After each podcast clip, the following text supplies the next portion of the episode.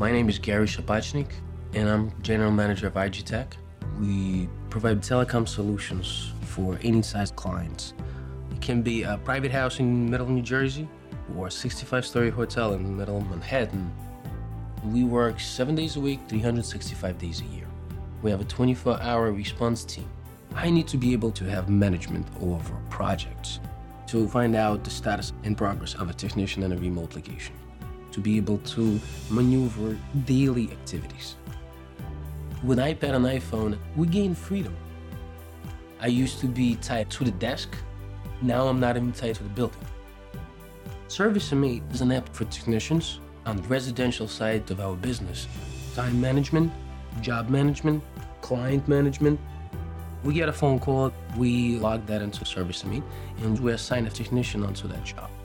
When he arrives at the job, he can attach pictures, signatures, and documents to a customer account. And if we trying to troubleshoot somebody a year later, after doing hundreds of thousands of jobs, it's very hard, but a picture speaks a thousand words. For our commercial clients, we use a Deputy for time management. Whenever a technician arrives, he starts his clock. All they do is they concentrate on the client and the job at hand. And the software just does everything in the background. Basically, before, in order for me to find out the status of technician or his progress, I would have to give him a call. I would have to tear him up from his client. Now we can see where he is, what he's doing, which customer he's serving. I can sit in New Jersey and know about my guy in Westchester without calling him, without bothering anybody, just simply logging in. Xero was the first software that we deployed for payroll, invoices, and accounting. We needed something mobile. We needed something that doesn't require for me to be an accountant.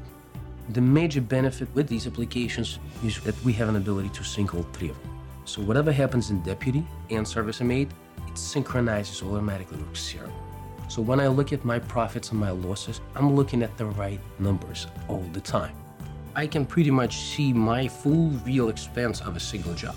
I don't have to run reports. The minute I get into Xero, I can see.